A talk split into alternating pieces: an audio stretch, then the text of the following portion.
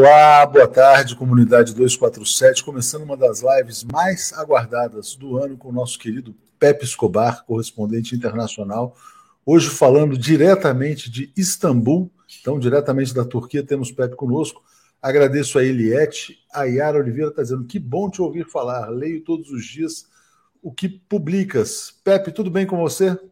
Salam aleikum, everybody! aleikum salam!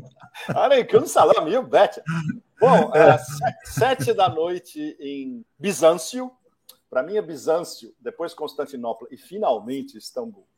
Eu estou aqui a 10 minutos a pé do mar de Marmara à direita e dois minutos a pé da Mesquita Azul à minha esquerda. Ou seja, melhor ponto de vista do que esse, impossível numa das cidades mais lindas do mundo, com mais história, com mais cultura, com mais tradição, e o Pepe vai falar sobre o que está acontecendo no mundo. Pepe, olha, uh, a gente tem que começar, na verdade, por aquele documento assinado entre, divulgado, né, na verdade, entre Vladimir Putin e Xi Jinping, logo na abertura do isso, logo na abertura dos Jogos de Inverno. E eu fiz uma entrevista pouco depois com o Celso Amorim.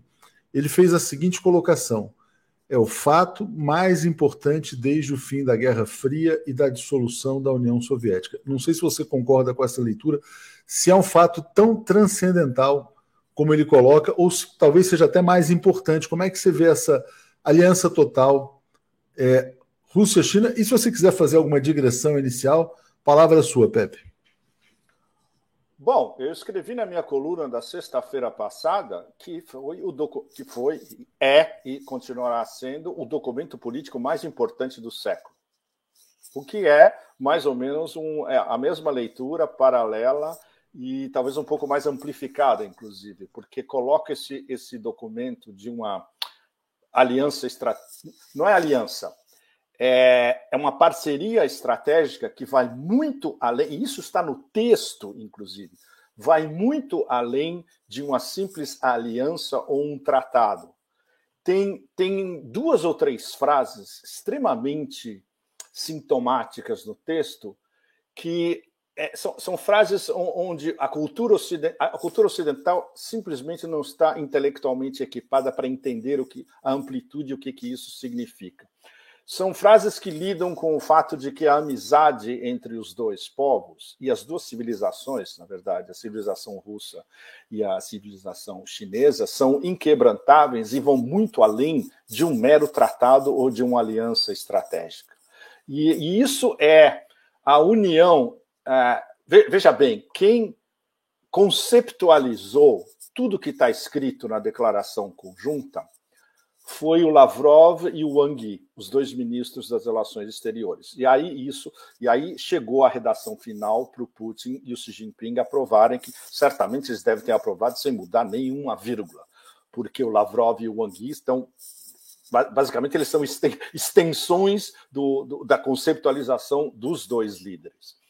Um, é a união dessa, dessa parceria estratégica e a união civilizatória também. Por isso que é um documento tão importante. Não é, por exemplo, é, uma declaração em Yalta ou uma declaração em Munique. Não, é um negócio muito mais sério. Uh, o, o, fato de ele ter sido, dela ter sido uh, finalizada e publicada no dia do, da estreia das Olimpíadas, que estão sendo boicotadas pelo Ocidente de uma maneira absolutamente brutal, desde antes do início, inclusive.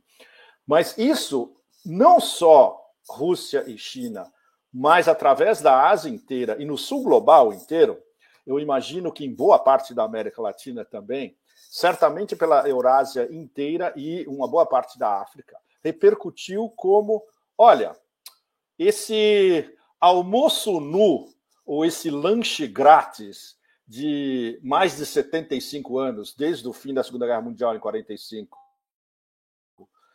é, conduzida pelos Yankees, acabou. E acabou de vez. E agora eles vão ter que lidar com o pesadelo supremo expresso desde o início da, da geopolítica configurada como uma disciplina no início do século XX pelo Mackinder, passando por todo mundo no meio, o Spikeman, até chegar ao Brzezinski, especialmente, que escreveu não só um livro sobre isso, o Grand Chessboard, de 1997, como os livros subsequentes dele, falando sobre o pesadelo supremo, o, o, o, que os Estados Unidos, como uma potência marítima, tinham que evitar de qualquer maneira, era a emergência de um competidor do mesmo nível na Eurásia. Agora, o que está emergindo é justamente essa parceria estratégica que vai muito além de uma mera uh, parceria entre a Rússia e a China. É o pesadelo mas é praticamente inimaginável de todo o establishment americano. E isso é não restrito apenas aos think tanks. É o establishment inteiro. É essa expressão absolutamente brilhante que o meu amigo Ray McGovern, que ditava os press releases de segurança da CIA às 8 horas da manhã para o Ronald Reagan, o Ray cunhou a expressão missimat, que eu vou traduzir mais uma vez para vocês, que é extremamente importante, porque é, é o único neologismo que tem um, uma ligação indireta com Mickey Mouse. Missing Matt, você pode pronunciar Missing Matt como Mickey Mouse, é muito próximo. Isso a gente conversou sobre isso, foi, foi de propósito. e isso o, o, os americanos que, que, que, que entenderam o que significa Matt compreenderam perfeitamente. Ou seja, é o complexo industrial, militar, Congresso, inteligência, é, mídia, academia e think tanks. Ou seja, é essa bolha gigantesca que fica em Washington, mas também partes de Maryland, partes da, da Virgínia, inclusive em New York também, por exemplo, a sede do Council of Foreign Relations é em New York, não é em Washington. Essa bolha, quando viu, agora eles começaram a entender o que, que a, a amplitude, não, tentar começar a entender, talvez, porque eles ainda não entenderam, até onde vai a amplitude dessa parceria estratégica, que é, eu, eu diria, a pedra angular, a pedra de roseta da construção do mundo multipolar, que agora a Rússia e a China deixaram bastante claro num documento extremamente complexo, com uma série de ramificações geopolíticas, geoeconômicas, culturais, antropológicas, inclusive, e isso, é, o, o, o soco no fígado e tapa na cara do establishment, do sistema americano, é um negócio tão brutal que eles vão precisar talvez de décadas para conseguir assimilar. O que a gente está tentando fazer, nós, os independentes, no momento, é pelo menos projetar, é, como é que chama? Fagulhas que vão se desenvolver a partir disso. Ou seja, o fato de que essa, esse desespero absolutamente obsessional dos Estados Unidos e da Inglaterra, o seu chihuahua favorito, de obrigar a Rússia, de qualquer maneira, a, a cair na armadilha de uma guerra fria e depois quente na fronteira entre a Ucrânia e o Donbass, isso é um subtexto do, do, texto principal, que é essa união da Eurásia conduzida pela Rússia e pela China. Então, a estratégia americana, seguida pelos ingleses no momento, que é a estratégia justamente do, dos poderes marítimos contra a Eurásia, que funcionou antes, por causa da Segunda Guerra Mundial. No final da Segunda Guerra Mundial, o que, que aconteceu com o grande império marítimo americano? Eles tinham cor, é, controlados as du duas das, das do, dos pontos axiais da Eurásia, ainda que não sejam as duas extremidades. Mas você controlando a Alemanha na Europa e o Japão na Ásia, você controla, você basicamente está controlando tudo que acontece dentro entre a Europa e o resto da Eurásia. Além do que você controlava os mares, como os Estados Unidos ainda tecnicamente estão minando aos poucos essa história. Agora é a Eurásia como um todo, o processo de unificação, intercomunicação e integração está sendo conduzido fundamentalmente pela China como uma grande potência econômica, e quem dá a garantia diplomática, inclusive militar, porque é a maior potência militar do mundo, é a Rússia. E as relações diplomáticas da Rússia, como a Rússia se entende com todo mundo, os russos falam com os latino-americanos, com os africanos, com o Oriente Médio inteiro, com a Ásia inteira, com o Sudeste da Ásia, e eles são escutados porque eles cumprem contratos e eles são atores racionais, isso tudo está desbalanceando completamente em relação ao fato de que os Estados Unidos, como todos nós, inclusive o Brasil sabe muito bem de experiência própria, a única coisa que, a única coisa que sabem fazer é aplicar uma versão cheap, barata, pop, do divide e impera do Império Romano, que era muito mais capacitado, muito mais competente para aplicar essa política que eles mesmos inventaram. E, claro, a única política externa que os Estados Unidos têm hoje, desde, desde antes da era Trump, inclusive, desde a era Bush, depois Obama, depois Trump e Biden, ou seja, um contínuo do sistema, é: se você não está com a gente, você é contra, e a gente tem duas opções. Ou a gente bombardeia vocês em direção à democracia, ou você vai ser sancionado até, até morrer. Não tem, não, tem, não tem outro meio termo e não existe mais diplomacia. Então, essa, é. essa seria a espécie de introdução para a nossa conversa. Não, muito, muito boa introdução, Pepe, e importante você colocar é, dessa maneira. Por quê? Porque a gente tem escrito bastante sobre, é, sobre este encontro, entrevistado muitas pessoas e todas elas destacando de fato esse aspecto transcendental desse documento, que coloca, você falou até bem, uh, algumas expressões muito importantes, né? Me chamou muito a atenção quando eles falam numa amizade sem limites, né? Quer dizer, é uma é coisa. Uma amizade sem limites, exatamente. Aí, e, e, isso é o componente. Sabe quando os chineses falam de uh, people to people exchange, trocas entre pessoas? Isso é isso colocado dentro da, do, do, do documento é a expressão gráfica de people to people exchange. Ou seja, em termos civilizatórios, a civilização chinesa e a civilização russa, os laços são muito mais fortes e são laços de irmandade. É uma coisa que eles podem, uh, podem aplicar também com. poderiam aplicar com a relação da Rússia com a Europa. O problema é que a Europa Ocidental se recusa a aceitar a Rússia como um parceiro do mesmo nível. O, por é. exemplo, o, na verdade, mais ainda. Diga, diga, diga. Não, talvez a, talvez a Europa Ocidental até gostaria de buscar um entendimento. A gente vai falar sobre a viagem do Macron, tudo que aconteceu, mas a Europa Ocidental ela é dominada, né? Então ela é ocupada, ela não tem autonomia que talvez gostaria é. Tem muitos comentários chegando, depois eu vou passar por eles mais, mais adiante. Mas para a gente manter no roteiro, eu queria te perguntar: já dá para dizer é, que a estratégia do Ocidente, dos Estados Unidos e do Reino Unido, sobretudo, para a Ucrânia fracassou, ou eles ainda podem, de alguma maneira, provocar uma guerra que eles estão tentando provocar a todo custo e a Rússia pacientemente vai resistindo. Já dá para dizer não. que eles perderam na Ucrânia ou não? Sim, na verdade perderam, porque eles estão em desespero absoluto. Eles tentaram tudo desde o Maidan em 2014, uma operação montada pelo Departamento de Estado, fundamentalmente, e com uma série de, de ONGs que custou pelo menos 5 bilhões de dólares, o que para os bolsos americanos não é nada, na verdade, considerando o, o, o fato de que eles pra, pra, praticamente cortaram a, a, relação de uma parte da Europa Ocidental, representada pelo, pelo oeste da Ucrânia, com a Rússia a leste. Ah, depois eles soltaram tudo inclusive várias ameaças de é, uma segunda guerra na linha de contato, que eles sabiam que eles não poderiam lançar, porque eles já tinham perdido a primeira.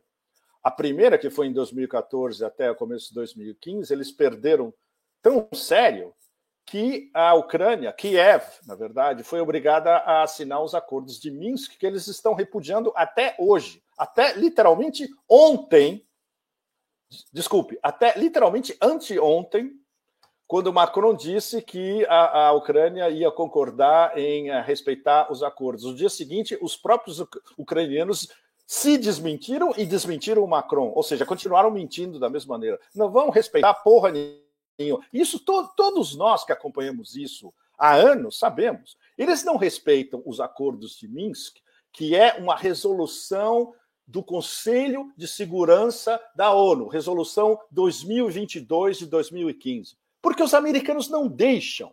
É muito simples. Se eles respeitarem os acordos de Minsk, isso significa que Kiev vai ter que discutir na mesma mesa, de igual para igual, com as duas repúblicas uh, de Donetsk, populares de Donetsk e de Lugansk. É absolutamente inimaginável para um regime tão fraco tão frágil quanto Kiev, aceitar essa negociação. E isso está implícito em Minsk também, porque essa negociação é fundamental para definir o status de autonomia das duas repúblicas. E isso é a última coisa que os Estados Unidos vão permitir que Kiev aceite.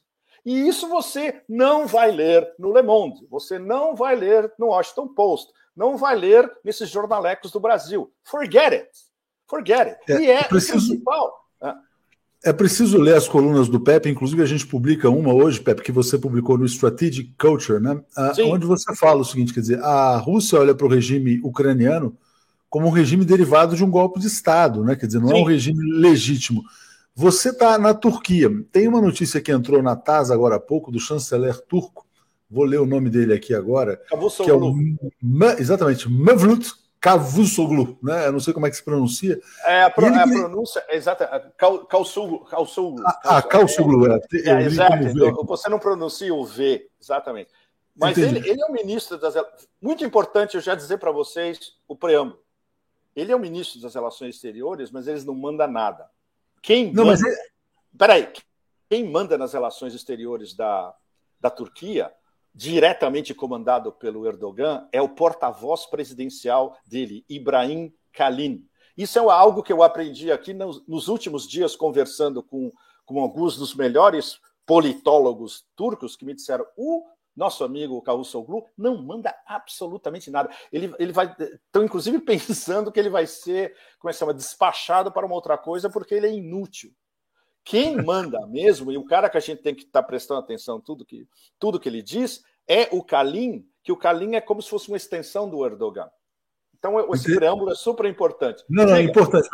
Não, não, só para dizer o seguinte, mas de todo modo, o que ele está dizendo é o seguinte: quer dizer, olha, que o Ocidente está espalhando pânico pela Ucrânia com essa história de que a Rússia vai invadir, que isso prejudica cada vez mais a economia ucraniana. O Erdogan foi a Kiev, parece que inclusive contraiu o Covid nessa viagem a Kiev. Ele e a mulher contraíram o Covid em Kiev. Está provado já. Em Kiev, exatamente. E essa, e essa postura da, da Turquia é interessante. Por quê? Quer dizer, porque é um país que se posiciona de uma maneira mais ou menos independente. Eu até queria que você falasse qual que é o jogo da, da Turquia em relação a essa disputa.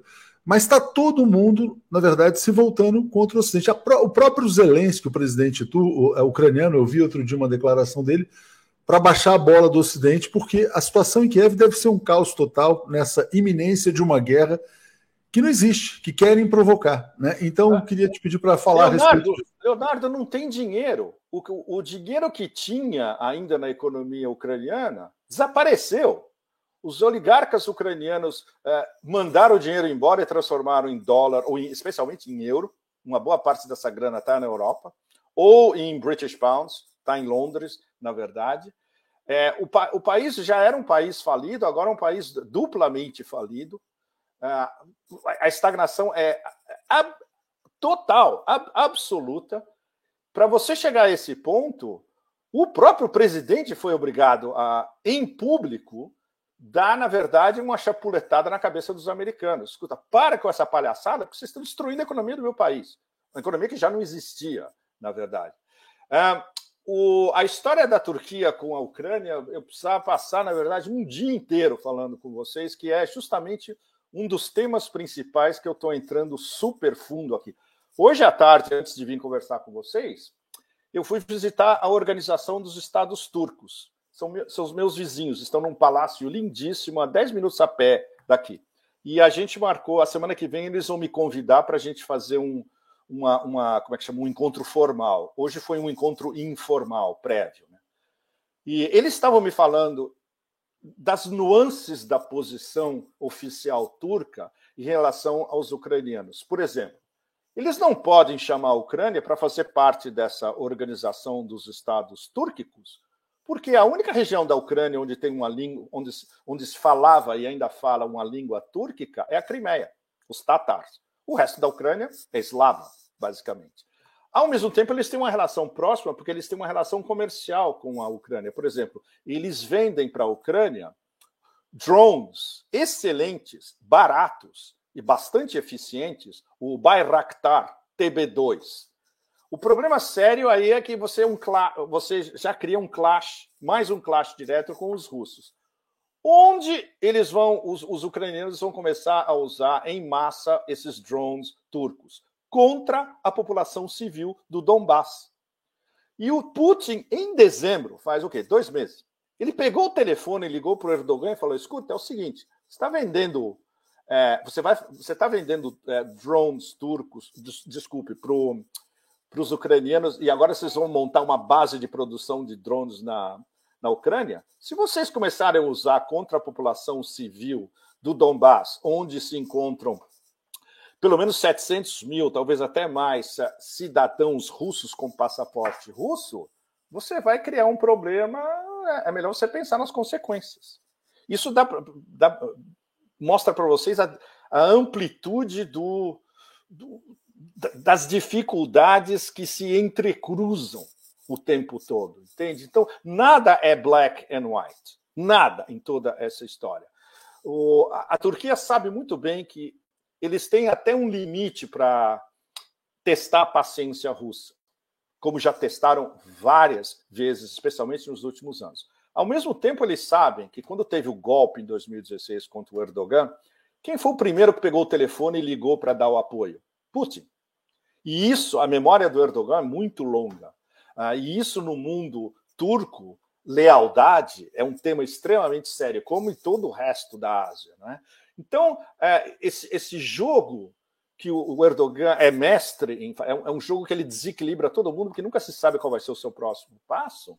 Ele tem alguns limites muito sérios, por exemplo. Ele quer ter uma relação melhor com o Cazaquistão, que faz parte dessa organização dos Estados túrquicos, mas ao mesmo tempo a inteligência dele estava ajudando no golpe do Cazaquistão, como a gente provou é, há um mês e meio, um, menos de dois meses atrás. Uma das matérias que eu escrevi foi justamente baseado numa informação da inteligência kirguiz que falou: olha, tinha uma célula aqui controlando a história do, do possível golpe no Cazaquistão.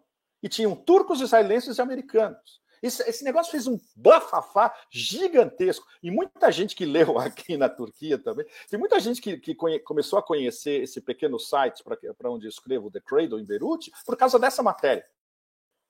Justamente. E essa, e essa matéria veio de uma, de uma fonte completamente de fora. Não veio dos americanos, não veio dos europeus, não veio dos russos, veio dos próprios kirguizes que estavam no lado, são os vizinhos do Cazaquistão. Entende? Então, olha, é, é, é de uma complexa. É para dar uma ideia para vocês da complexidade de todo, de todo o jogo, porque ele envolve a maior parte dos principais players da Eurásia.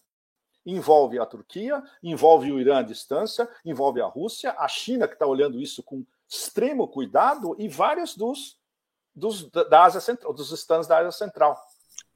Pepe, eu queria te perguntar sobre os players europeus e queria começar pelo Macron, que é um personagem da sua recente, da, da sua mais Uf. recente coluna, né?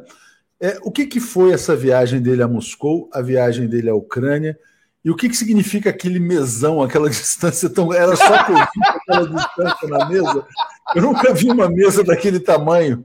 É. Mas, enfim, é a campanha Você... presidencial do Macron. O que é. está rolando, Pepe? Fa... Vamos começar pela mesa. Vocês devem ter visto vários memes sensacionais. O, me... o meu meme favorito da mesa, eles botaram a... a última ceia do Leonardo da Vinci no meio da mesa, ocupando a mesa inteira e os dois na extremidade. É a melhor de todas. Bom, a mesa de oito, aparentemente 8 metros de comprimento, não poderia ter sido um sinal mais grafo, gráfico de que a Rússia não estava, do que o Kremlin e Putin pessoalmente não estavam dando a menor importância para essa viagem. E isso depois foi dito é, Pescoço, isso, aí, isso, aí, é muito mais do que distanciamento social recomendado pela Organização Mundial de Saúde, né? É, pois é, em, em, vez de 50 centímetros, um metro ou dois, são oito! Bom, isso o, o, o porta-voz do Kremlin, o Dmitry, o Dmitry Peskov, ontem ele disse, foi, foi sensacional. Na verdade, ele disse da maneira mais brutal possível, que geralmente os, os porta-vozes tentam uh, fugir pela direita, né? Ele disse que o Macron não era um interlocutor ideal porque ele não fala por ninguém, ele está falando só pela França. E ah, os Estados Unidos, desculpe, a Rússia fala fundamentalmente com os americanos e, em segundo lugar, bem distante, com os lacaios chihuahuas da OTAN. o Macron estava na condição, uh, mais do que presidente da França, como presidente do rotativo do, do Conselho da União Europeia, do EU Council. O Pepe, o Macron, o Macron, o Macron lacaio chihuahua, é isso? É, também. Uh, lacaio, é, é, tracinho, chihuahua. Como, é, como chama aquilo? hífen, parágrafo? É isso, hífen, é, chihuahua. Lacaio, chihuahua. lacaio, chihuahua. Bom, porque que, todo, mundo, todo mundo que cobre Bruxelas e que entende como funciona a União Europeia e a OTAN sabe que quem dá as diretrizes é a OTAN, ou seja, os americanos diretamente de Washington. Quem vai atrás e cumpre é o mecanismo da União Europeia. É assim que funciona.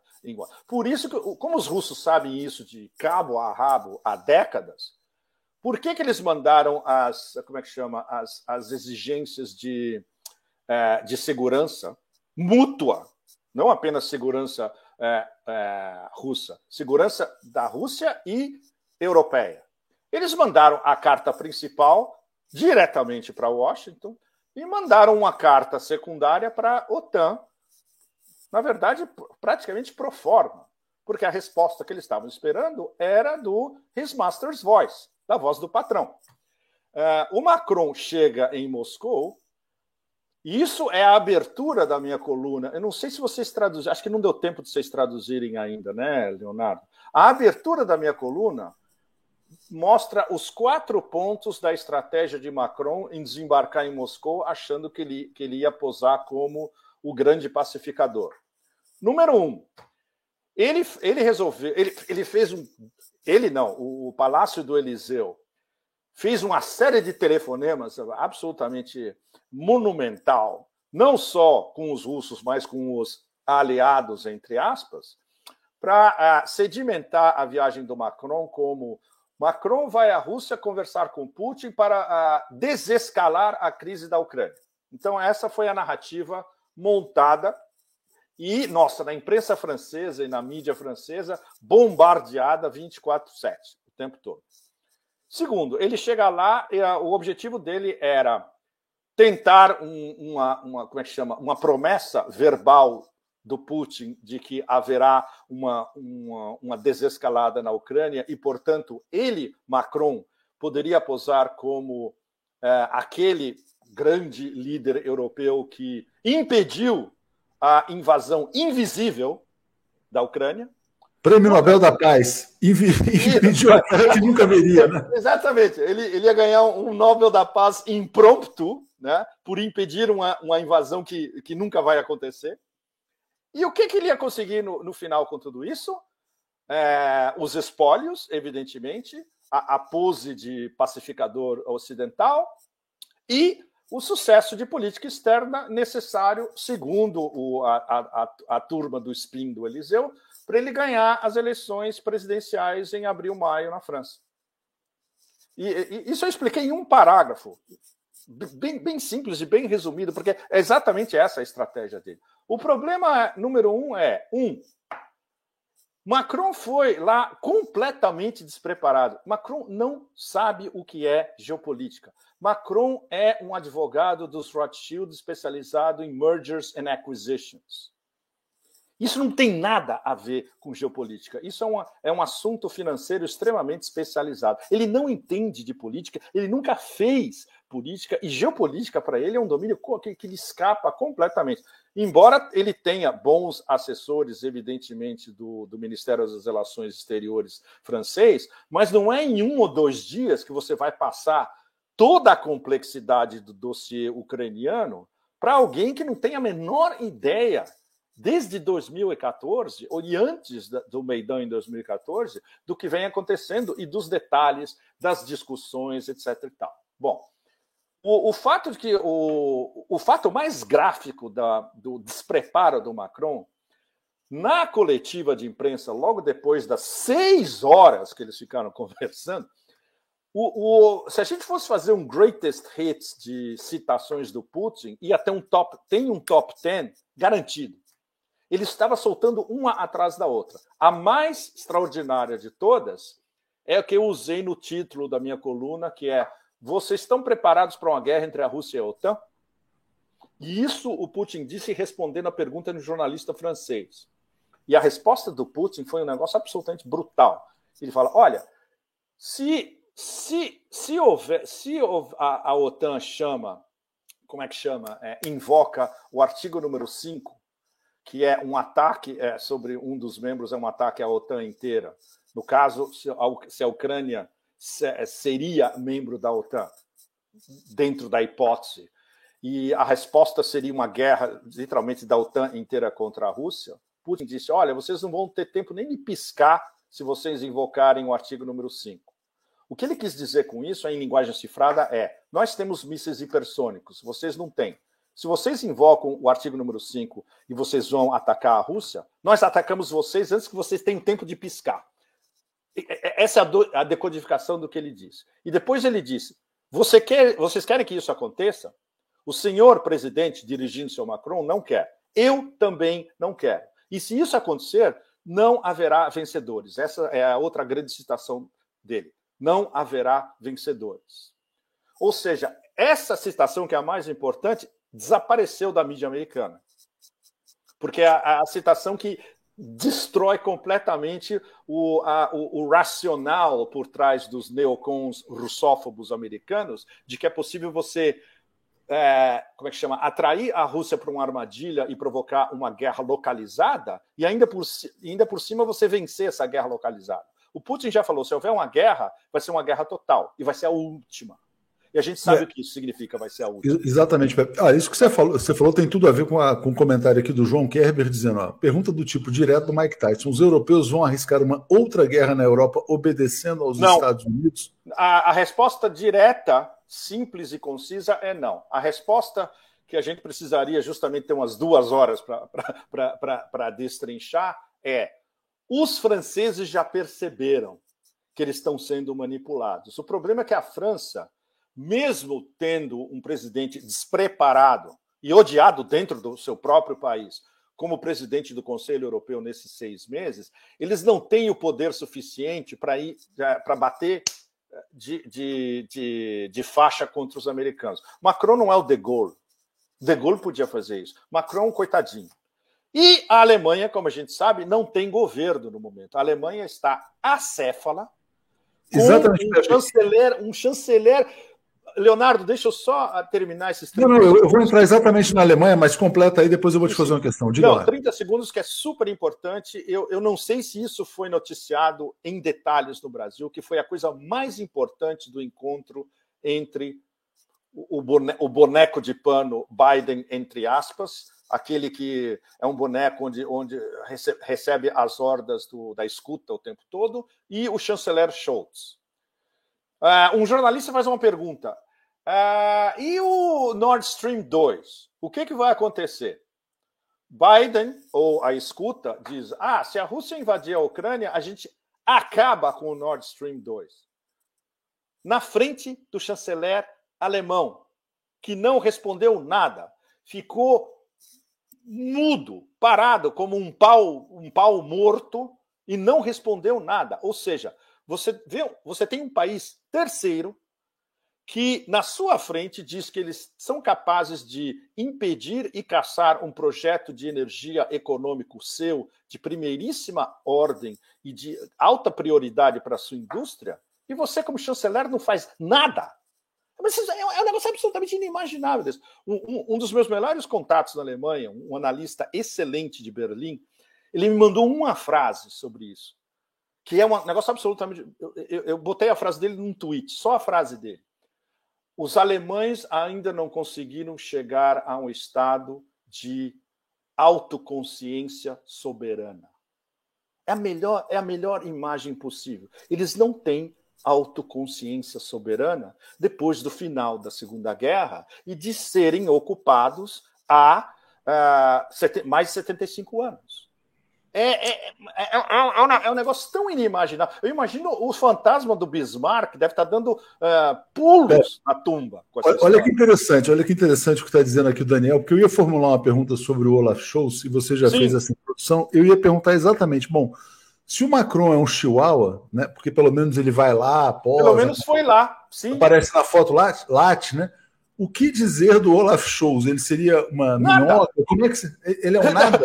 Não, ele, ele está no, no reino dos subprotozoários, né? O, o, Macron, pelo menos, faz yep, yep, yep, yep, yep. Ele está numa escala um pouco superior.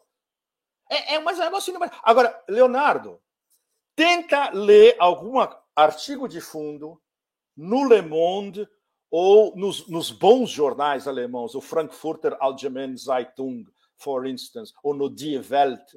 Não tem ninguém falando isso. É inacreditável. Você tem que ler os, os analistas alemães que estão na internet, que e são todos marginalizados da grande imprensa. E tem gente absolutamente brilhante. Eles estão fulos da vida. Fulos da vida. Você imagina, é você ser reduzido a um, a um estágio nem de capacho. E nós estamos falando de uma das maiores economias do mundo, em tese, o país que comanda a União Europeia. Que comanda a União Europeia, você tem toda, toda a razão. É, é Totalmente é, desmoralizada. Sim, as coisas que estão acontecendo em sequência, por causa dessa obsessão da guerra impossível e invisível, mas elas estão nos, nos mostrando o, o, nível de corrosão interna do Ocidente. É um negócio tão tão além da imaginação, literalmente, mesmo para todos nós que, que, acompanhamos isso há décadas. Olha, olha, olha que louco. Vou dar mais um exemplo para vocês. Esse acho que ainda não, não foi noticiado, porque é, aconteceu hoje de manhã. É, Lavrov, com a paciência de 10 mil monges taoístas numa pirâmide, recebe aquele imbecil da ministra das Relações Exteriores uh, britânica, Liz Truss.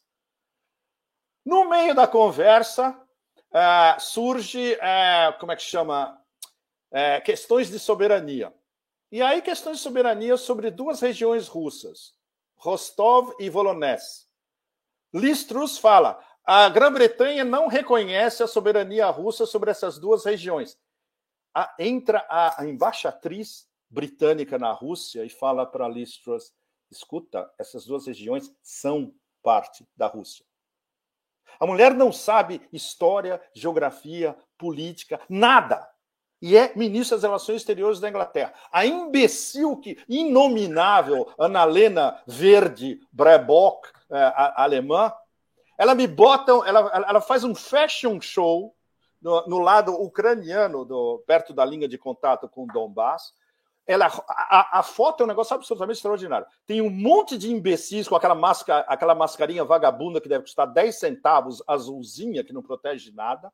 E ela, com, de botas e com um colete que parece que vendido pela Louis Vuitton, desfilando e dizendo: Olha, eu vim aqui para ter uma ideia de como é uma guerra às portas da Europa. E é, Olha, mas nem como o sketch do Monty Python qualifica, porque é muito medíocre. O Monty Python ia falar, não, tá vetado, é muito estúpido. Pepe, ô Pepe, esse comentário do Vinícius Boixá aqui tá muito bom. Ele tá dizendo, o Shows agora tá ligando para Merkel e a Merkel não atende. A Merkel não quer mais. Quem é, quem é este vagabundo? A, a, a, Merkel deve estar descansando numa dacha de férias. Assim. Né? Bom, esse foi o encontro da Liz Truss com o Lavrov. Aí a imprensa não sei britânica. Como o Lavrov consegue, Leonardo. Ah, é, aí o Guardian fala assim: olha, a Liz Truss foi lá e advertiu a Rússia das sanções, viu? Vocês Exato, são não, o, o mais Vamos tratar vocês de castigo, Pepe. Exato, é, olha, de castigo. Olha, eu sou a mestra da escola. E você Isso. aí, você aí, esse velhinho aí de óculos aí, senta aí na carteira e faz o meu ditado. E o meu ditado é o seguinte: se você não se comportar, você vai ser sancionado. E eu já escrevi as sanções. Então você pode fazer o dever de casa, mandar o que você quiser para cá, se já está reprovado e você vai ser sancionado a semana que vem, porque eu já aprovei. Foi isso que ela isso, fez. Vai ficar de castigo. Agora, Pepe, castigo, o, né? o, o, Borrell, que é o cara da política externa da União ah, Europeia. Maria, esse é, o mais, esse é mais imbecil. Não, mas ele fez uma declaração essa semana que foi muito interessante. Ele falou: olha. Eu acho que a Rússia está mais preparada para as nossas sanções do que nós estamos preparados para ficar sem o gás russo. É, eu acho que foi uma colocação, um sincericídio que rolou. Eu vi pelo menos essa é, matéria na taça, dizendo a Rússia, aguenta, a Rússia aguenta mais eventuais sanções do que nós aguentaremos a escassez energética. Leonardo, não sei se Leonardo, faz sentido. Foi, um lapso, é, foi bom você ter lembrado isso, porque foi um lapso do Borrell. vai contra tudo que ele tem dito nas, nas últimas semanas, que a única, a única, coisa que ele tem dito é estamos trabalhando num, pacote, num novo pacote de sanções anti-russo. Alguém deve ter soprado para ele, certamente algum dissidente em Bruxelas fala, olha, nós fizemos a, um trabalho de campo aqui e descobrimos que nós vamos entrar por um cano absurdo por causa dessas sanções, e a economia russa é praticamente impermeável às sanções. Eles estão sob sanções desde 2014, driblaram tudo. Ainda por cima, eles estão, como é que chama?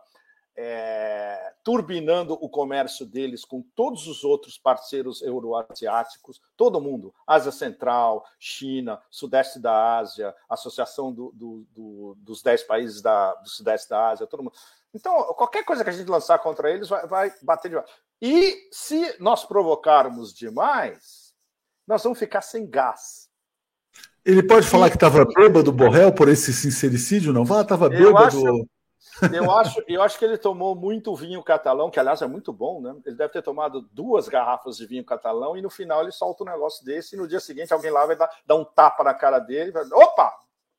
Wake up! Não pode, essas coisas você não pode falar em público, né?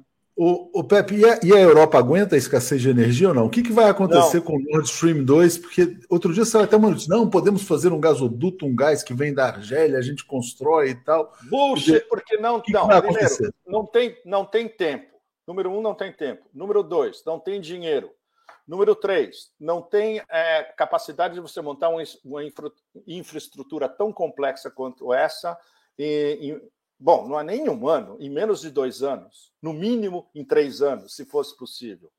Terceiro, o único interesse dos americanos não é que outros vendam ah, gás liquefeito para, a União Europeia. Por exemplo, outros seria a Argélia, o Catar, o Turcomenistão ainda é mais complicado, é impossível, inclusive, ir lá e fazer um deal, porque os turcomenos nem escutam. A única coisa que os americanos querem é, é como é que é, vender gás liquefeito americano diretamente para os europeus. Para isso precisa o quê? Uma frota de cargueiros absolutamente gigantesco que não existe e uma série de portos construídos em diversos portos europeus para receber esses cargueiros. Também não existe.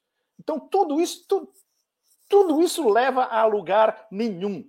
Ou seja, o objetivo, o único objetivo dos americanos, e é isso que se vocês leem o Alistair Crook, se vocês leem o Martianov, se vocês leem o Saker, e, e também nas minhas colunas, entre outros, vocês vão ver que o único objetivo dos americanos é cortar qualquer tipo de relação de comércio entre a União Europeia e a Rússia. Esse é o único objetivo. Ou seja, as sanções já estão prontas antes que aconteça qualquer coisa na Rússia. Os americanos já falaram isso. E os ingleses, essa semana, falaram isso também. As sanções já estão prontas. Eles o, querem o lançar as sanções irrespectivamente do que se passe no terreno. Ou seja, eles estão entregando o jogo deles mesmo. Pode-se dizer. É separar as economias. Exatamente. Pode-se dizer, então, que são as sanções do Ocidente contra a Rússia, na verdade, são sanções contra a União Europeia e não contra a Rússia? Na verdade, são sanções americanas contra a União Europeia e vindo dos ingleses também contra a União Europeia, acrescidas das próprias sanções do pacote da União Europeia, que são autossanções. Eles vão se autossancionar porque eles estão seguindo a voz do mestre, his master's voice, sem pensar nas consequências para suas próprias economias e para suas próprias populações. E isso faz todo sentido quando você vê o nível, ou na verdade, o não nível das ditas lideranças políticas europeias. Macron, Boris Johnson, Draghi, eh, a Comissão Europeia, Ursula von der Leyen, eh, Borrell. É uma gentinha de quinta. Não é Talleyrand, não é Bismarck, e os europeus aceitam, Pepe? Os europeus, os europeus aceitam esse processo de autossabotagem, de autodestruição econômica? Não, depende de que europeus você está falando. As populações não sabem, Leonardo. As populações não têm a menor ideia do que está por trás do jogo, porque a, a mídia estabelecida simplesmente não filtra nem 0,1% do que a gente está discutindo aqui agora, por exemplo. O, no, dia, no dia Macron-Putin, eu me dei ao trabalho de ver um especial da France 24 de uma hora sobre a viagem. Tinha um dos maiores expertos de think tanks deles, que é um imbecil completo, tinha um especialista em estratégia militar, tinha uma correspondente do Le Monde que diz que, que foi correspondente em Moscou, etc. E tal. Mas era um negócio que, se fosse pré-primário, estava todo mundo reprovado. Patético, patético, absolutamente patético. E sem informação nenhuma. Tudo completamente ideologizado. Ou, ou seja, você imagina um cidadão lambda francês relativamente bem informado, que não vai estar tá lendo o tabloide, ele não está lendo a revista Galá ou Paris Match. Ele liga na France 24, ele quer um programa político esclarecedor. Ele topa um negócio desse, imagina, não tem a menor condição dele entender nem o começo da história. E isso a gente está falando em detalhe. Você imagina na imprensa barra pesada, tipo Murdoch, na, na Sky News, é, no, no, mundo anglo-saxão, ou no mundo americano, as grandes redes e a Crappy News Network, né, também conhecida como CNN mesma coisa. Crap news, é a única coisa que eles fazem. E, e, e que agora está indo praticamente à falência, porque eles perderam tanta audiência nos últimos anos, que a audiência agora da, da CNN à noite, o 247 dá um banho neles, para vocês terem uma ideia.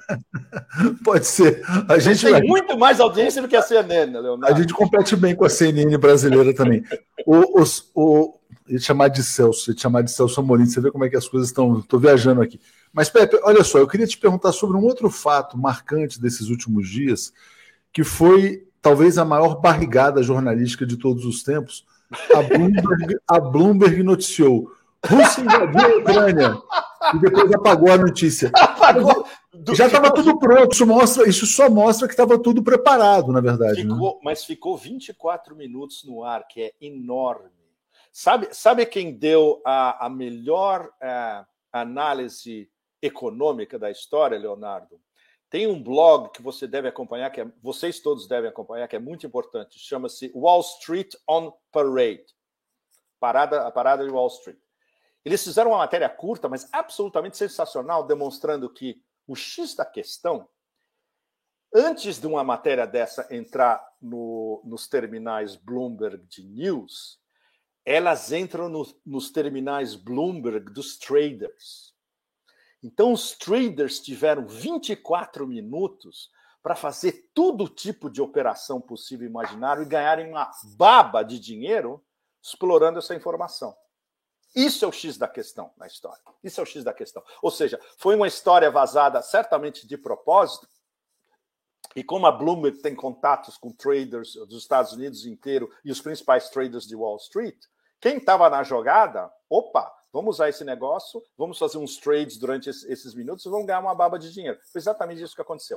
E a, a única matéria que eu vi na, na, mídia inteira é essa sensacional na Wall Street on Parade.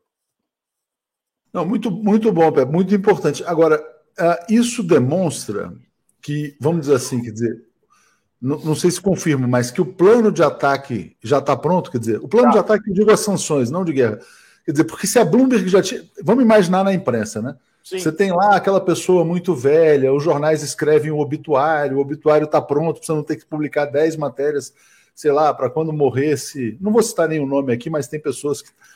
Todas as redações têm obituários prontos, né? Claro. Nesse caso, você tem uma invasão pronta, é uma, uma coisa. Invasão que... pronta. uh, mas olha, um, bom, como a gente já comentou agora há pouco, o pacote de sanções americanas já está pronto, o pacote inglês está sendo pronto essa semana e o pacote europeu está quase pronto. O, a lógica, entre aspas, de toda dessa demência kafkiana é que, seja o que acontecer, vai ter sanções em massa. Os russos já sabem disso e não estão nem ligando. A única coisa que os russos estão prestando extrema atenção é outro tema fundamental que eu coloquei na minha coluna, que são as negociações secretas, entre aspas. Ou seja, a única negociação que está rolando mesmo nos bastidores é a negociação sobre os mísseis de longo alcance posicionados na Europa Oriental. Então, o que está acontecendo, resumindo ao máximo? É uma história extremamente complicada, mas dá para a gente resumir. Os russos falaram: se vocês colocarem mísseis na Europa Oriental, como já estão posicionados, já foram construídas bases na Polônia, estão construindo uma na Romênia. Se vocês colocam mísseis com ogivas nucleares na Europa Oriental, para nós é uma declaração de guerra.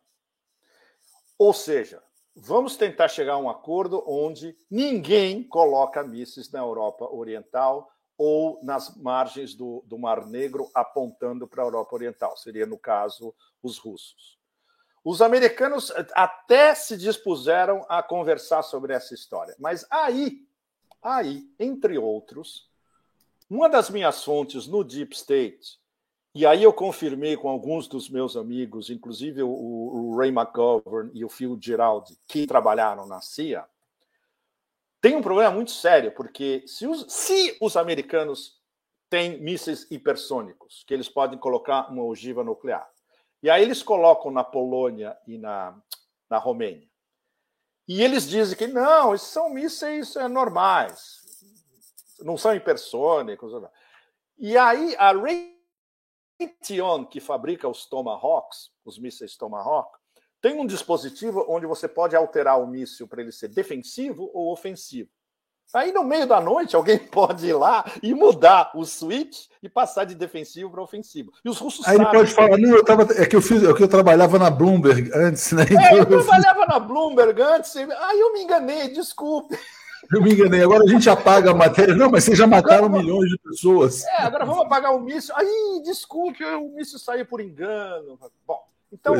os russos já perceberam essa palhaçada toda, e a discussão no momento é essa: olha, só tem uma solução, dizem os russos. Nenhum míssil de longo alcance posicionado na Europa Oriental. Que é justamente o que os americanos estão falando, não, porque a gente tem nossas bases lá e vai ter que ter míssil lá. Então, é, essa, essa, essa é a discussão de fundo.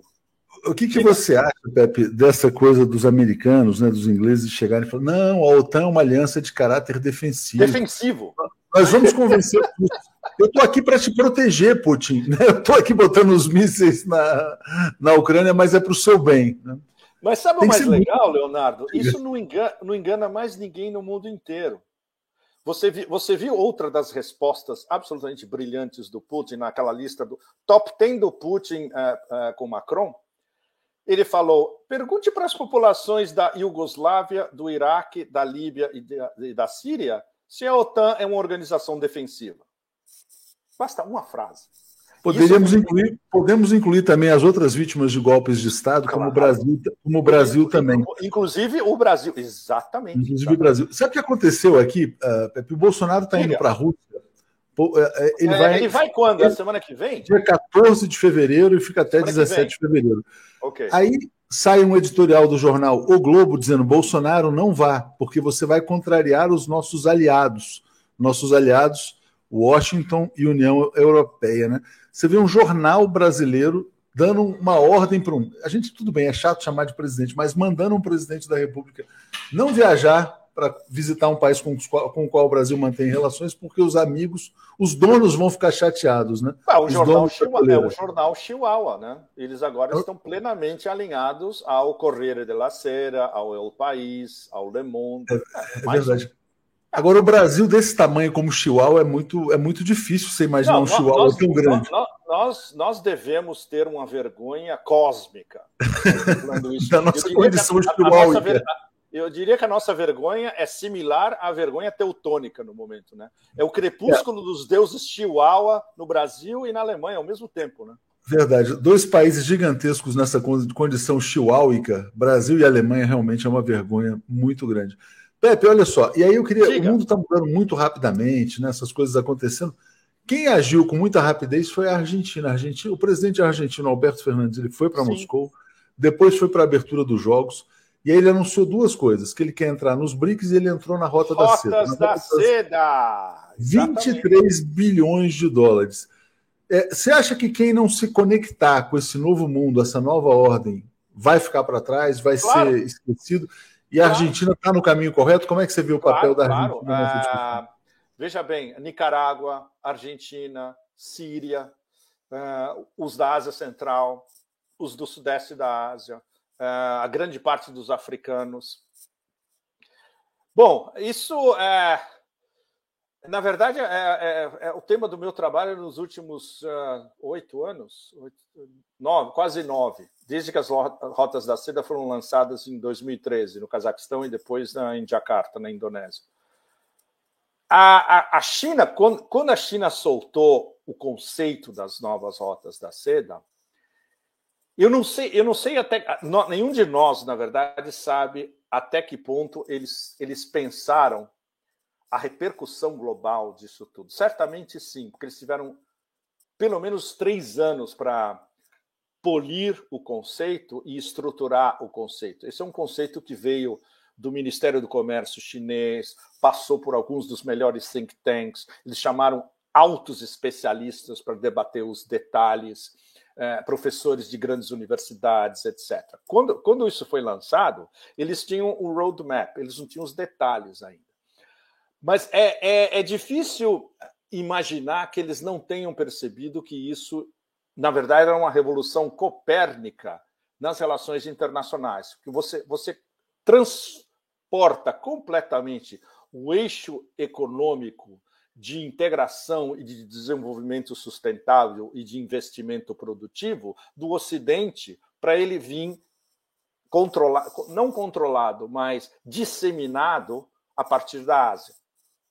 E é isso que virou um negócio de ponta cabeça. Não é à toa que quando os americanos perceberam a amplitude do projeto das novas rotas da seda, eles enlouqueceram completamente, ainda durante a administração Trump. Foi quando, quando Trump e o grupo em torno do Trump percebeu o, o significado último das rotas da seda, eles lançaram a guerra comercial. E isso não foi no começo, demorou vários meses. Isso, isso foi lançado no segundo ano da administração Trump. Foi lançado, na verdade, em dois, não em 2017, começou a acelerar em 2018. Né? Não, muito é... interessante, muito interessante, quer dizer, é uma reação ao projeto. Depois eles lançam lá o BBB, né, que é o não, Build Back Better Future. Né? Build né? Back Better uh, Zach, World, BBB, é, B3W. Exatamente. B3, não, mas que é uma palha. Não, você, você lê a carta de intenções do B3W, é uma piada. Ninguém no sul global vai entrar numa fria dessa. Um negócio financiado por é, sabe, NGOs americanas, é, dinheiro de bancos americanos, etc. e tal, FMI envolvido. É ridículo. Na verdade, é, uma, é, uma, reciclagem de FMI e Banco Mundial. Com, é, ouvindo ouvindo você aqui, Diga. importante aqui agora aproveitar para fazer aqui uma exaltação a esse diálogo com o Pepe Escobar, né? Graças a você, essas entrevistas que já vêm de um bom tempo aqui na TV 247, muita gente aqui passou a ter uma compreensão maior do mundo e aquele Legal. grande vilão, o imperialismo, né? Pode ser, Pepe, que a gente viva de fato no mundo pós-imperialista ou no mundo efetivamente multipolar depois desse documento histórico Bom, nós que foi assinado. Sim, você tem, você tem ah, razão. Ah, a gente está caminhando para ele. É, é, uma, é uma estrada extremamente. É, é, como, é como aquelas estradas no Hindu Kush ou nos Himalaias de cascalho ou de pedra é, na como é que chama na, na, na escarpa do, do, pico, onde dá para passar um jeep ou um, uma minivan. E se vem outro do lado contrário, você tem que dar um, um, uma ré de 4, 5 quilômetros. Sabe? É, é, é, a gente está numa estrada como essa. É Não, exatamente, mas, mas as coisas estão avançando e, e, e, numa velocidade importante, e a China mudou a sua postura. Olha que Sim. curioso, né? A China soltou uma nota, o representante lá junto à União Europeia, se colocando contra a expansão da OTAN. Sim. E a Argentina, nesse o Xi Jinping, nesse encontro com Alberto Fernandes, falou: as Malvinas são argentinas, né? Isso, a, isso a, a, China está muito diferente. Eu queria te pedir para falar sobre isso, como está dizendo aqui Olha, o Gustavo. Leonardo, você imagina o, o Ministério das Relações Exteriores chinesas falando isso há dois, três anos atrás? Para não falar de vários anos atrás. Não falaria dois anos atrás. Não, mas é absolutamente impossível. Eles, eles agora. Ah, é? Agora eles estão no momento onde, bom, nós estamos tentando mostrar para o mundo inteiro o nosso projeto de integração, como é, como funciona, e a gente precisa de aliados no mundo inteiro. Então, imagina, um aliado estratégico da América do Sul como a Argentina, claro. E, e, não, é, não é você fazer uma concessão. Do ponto, do ponto de vista de luta contra o imperialismo, a Argentina recuperar as Malvinas, do ponto de vista chinês, faz todo sentido. Todo sentido. Eles não estão se desviando de nada do que eles pensam para fazer um apoio público como esse. Uh, e não é à toa que o. não, é, não é à toa que os ingleses, quando viram um negócio desse, enlouqueceram ainda mais ainda, né? Como se tivesse 50 listrus uh, yapping ao mesmo tempo, né?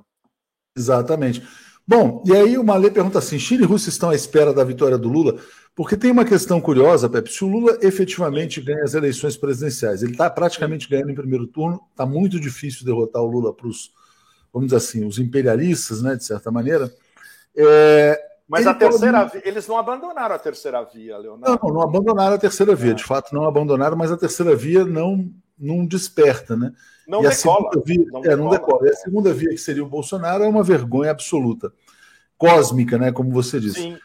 É, nesse caso, o Lula ganhando, ele pode encontrar um mundo mais fértil para ambições brasileiras, porque, por exemplo, ele conta isso muitas vezes, né? Que quando ele e o Celso Amorim, quando Lula foi presidente, os americanos estavam tão ocupados com a guerra ao terror Exato. que houve espaço para avanços geopolíticos. Deu espaço para o Brasil. E isso, deu, no momento. Deu espaço para o Brasil.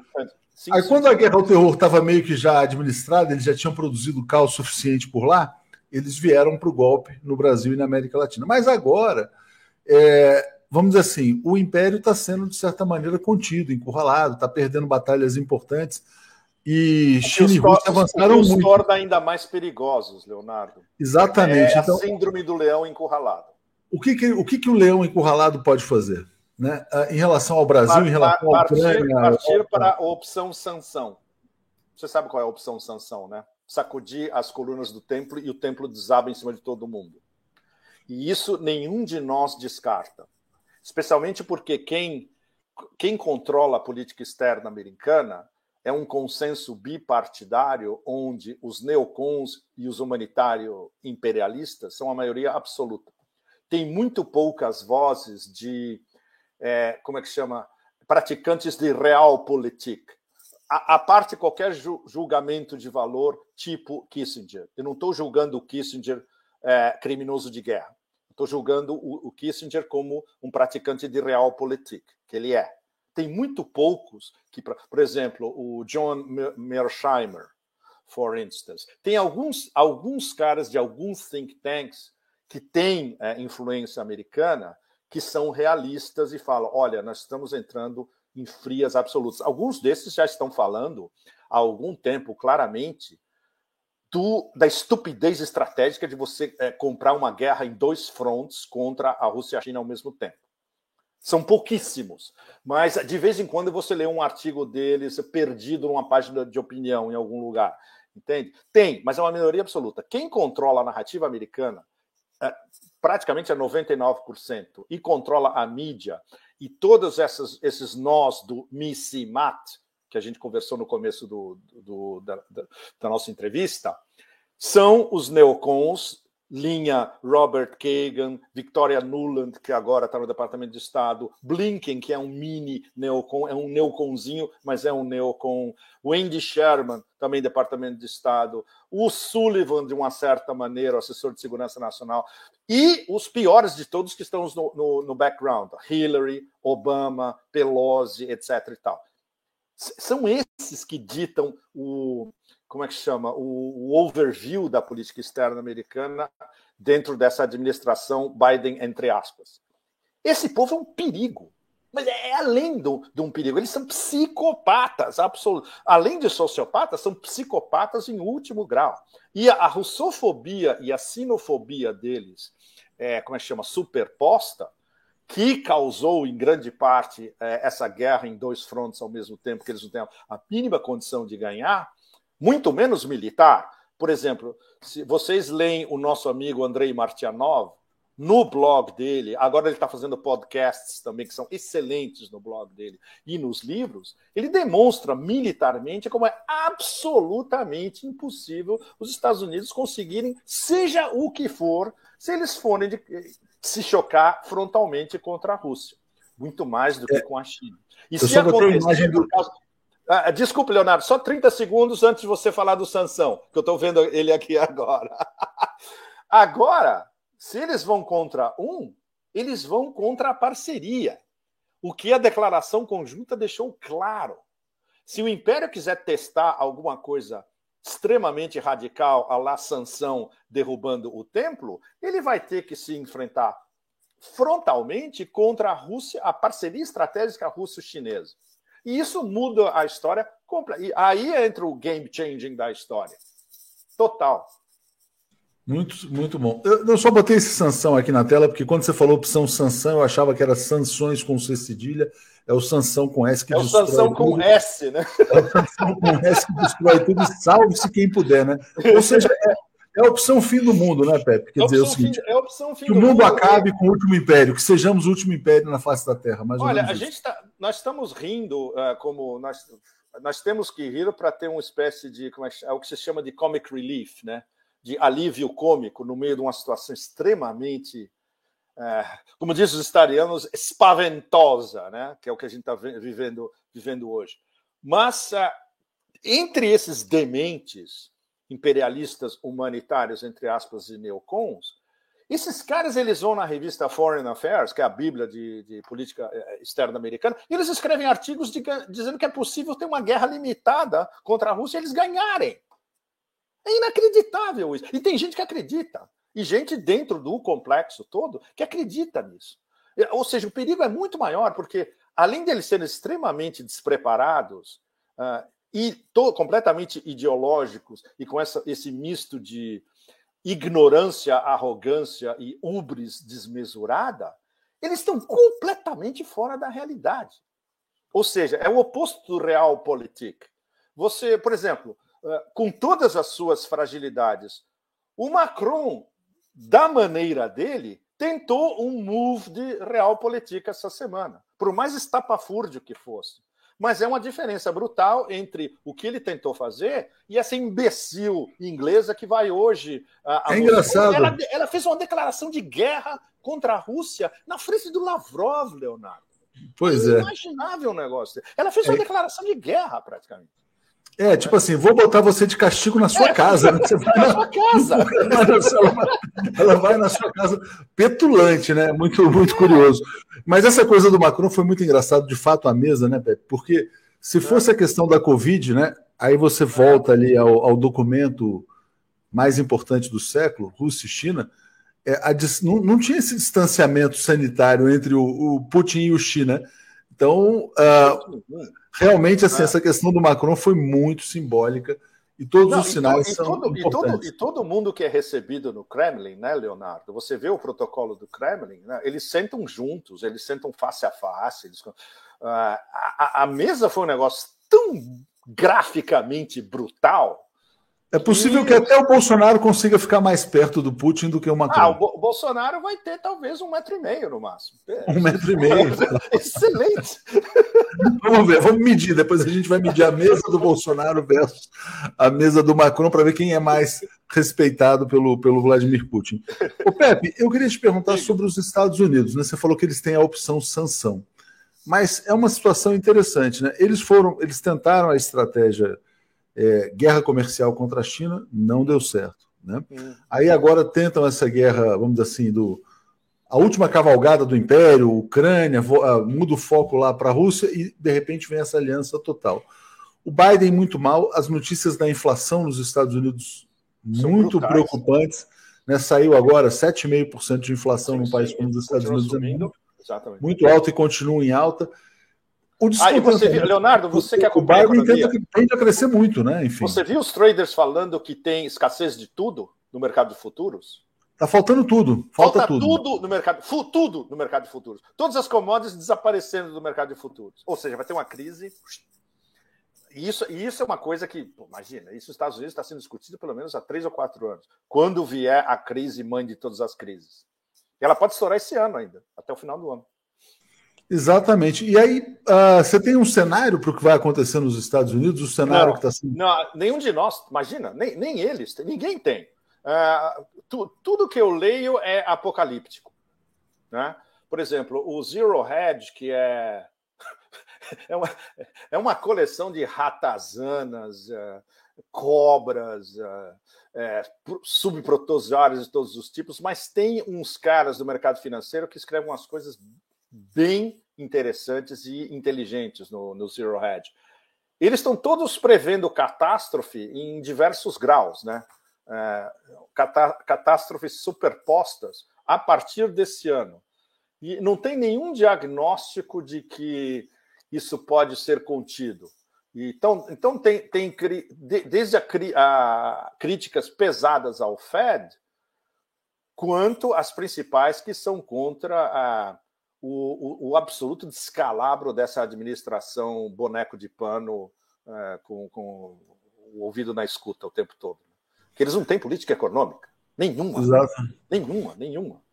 Você vê, Pepe, o, o Ocidente superando a questão da Covid ou passando a conviver com a Covid como uma endemia e não mais uma pandemia? Bom, na, Euro na Europa, a maioria já está convivendo, né?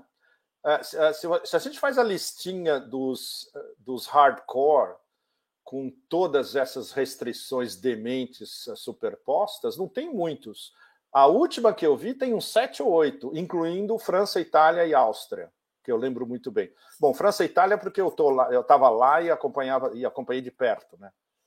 ou continuo acompanhando de perto. É, tá todo mundo cortando e vamos viver com. Ou seja, isso do ponto de vista do Great Reset e daquela cambada do Fórum Econômico Mundial, é a pior notícia que eles poderiam esperar. E está vindo não do sul global, está vindo da Europa, da própria Europa. Como é que você vê, Pepe? Antes, tem várias, tem muitas perguntas aqui muito interessantes. Se a gente depois puder fazer uma pausa e passar pelos comentários, acho que é bem muitas coisas muito pertinentes.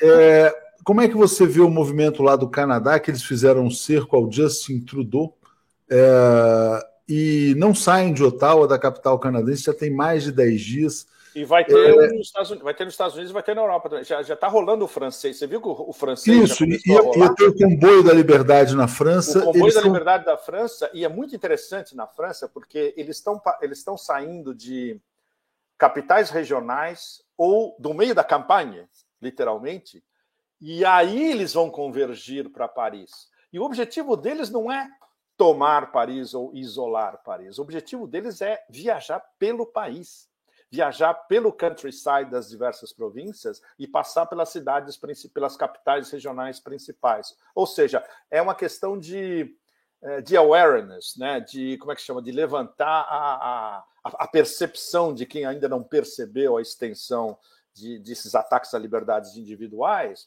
uh, pelo país inteiro. Esse é o objetivo principal. O do Canadá foi um negócio muito mais uh, é, dirigido né, e focalizado. Vamos até Ottawa, vamos até a capital. E, e no caminho criou-se essa percepção de que vamos isolar o primeiro-ministro, que na verdade se auto-isolou, ele fugiu. Ele literalmente fugiu, Trudeau. Ou seja, Trudeau está sendo decepado pelos canadenses de, de, todas as maneiras possíveis e imaginárias. Né? Tem, tem umas. Tem, é, não, não é também não é preto e branco. Por exemplo, Uh, alguns progressistas americanos confiáveis, eles dizem que esse movimento de, do Canadá não tem nada a ver com a, a classe operária canadense, que não é um movimento da esquerda progressista operária canadense, que está sendo, como é que chama, manipulado e conduzido por interesses da extrema direita. Ou seja, isso é algo que a ser discutido. Não é, não é um black and white, e não é totalmente isso ou aquilo. Tem influência da, de, é, da extrema-direita pesada também, como tem nos Estados Unidos, e ao mesmo tempo tem uma revolta da classe operária canadense contra o, a possibilidade, inclusive, deles terem deles ganharem dinheiro, o, o mínimo de dinheiro possível com o transporte rodoviário, que até essas medidas absurdas era, era, era plausível. Então, o começo dessa discussão é agora. E a, a, gente, a, gente, a gente nem começou a perceber, é, como é que chama, o, o, as diferentes dimensões do movimento como esse, que pode ser qualificado desde como um movimento ultraprogressista até um populismo de, de manipulação. Não é. É bem mais complicado. Bem mais complicado. Muito bem. e na França, fazer... na França também, na França, por exemplo, o Gilet jaune, eles estão apoiando o movimento, o comboio francês. Esse, esse elemento é muito legal, porque os Gilets jaunes têm conhecimento direto de como é você viver como classe operária ou baixa classe média na França profunda. É, isso, Pepe, deixa eu, deixa eu, fazer uma rodada aqui de comentários. Bom, primeiro, começando aqui, Brasil Mexido, uh, isso aqui sugerindo, é, e eu quero reforçar essa sugestão que você participe de uma live com, com a Anita Blian e o Farinazo para uma conversa. Farinazo é um militar brasileiro que tem um site sobre a questão da soberania. Eu até participei de uma entrevista lá, foi muito interessante. O Rogério Anitablian também olha para essas questões da geopolítica. O Fernando, uh, uh, deixa eu só fazer mais um antes de trazer o do Fernando.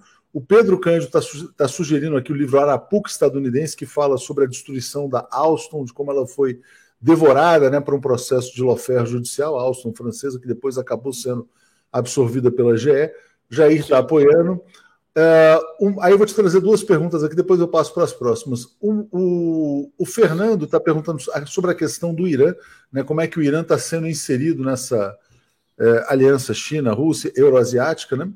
E o Mário, como é que você vê o papel de fundações de ONGs uh, como NED, Open Society, Fundação Ford em países submetidos ao imperialismo? Então, Bom, eles, pra... eles, têm, eles estão no sul global inteiro. Eles, estão no sul global, imagina. Uh, o mais fácil, olha, se, se, vocês vão no Global Research canadense, tem. Eles devem ter publicado mais de mil artigos sobre influências de ONGs em diversas partes do sul global. Eles têm um catálogo relativamente denso e sólido sobre casos bastante pontuais. Uh, o Irã, puto, o Irã a gente podia também, teria que fazer uma live inteira sobre o Irã. É porque pouco ah, antes desse encontro eu Rússia. Escrevi, eu, eu é, escrevi extensamente sobre o, o pacto Isso.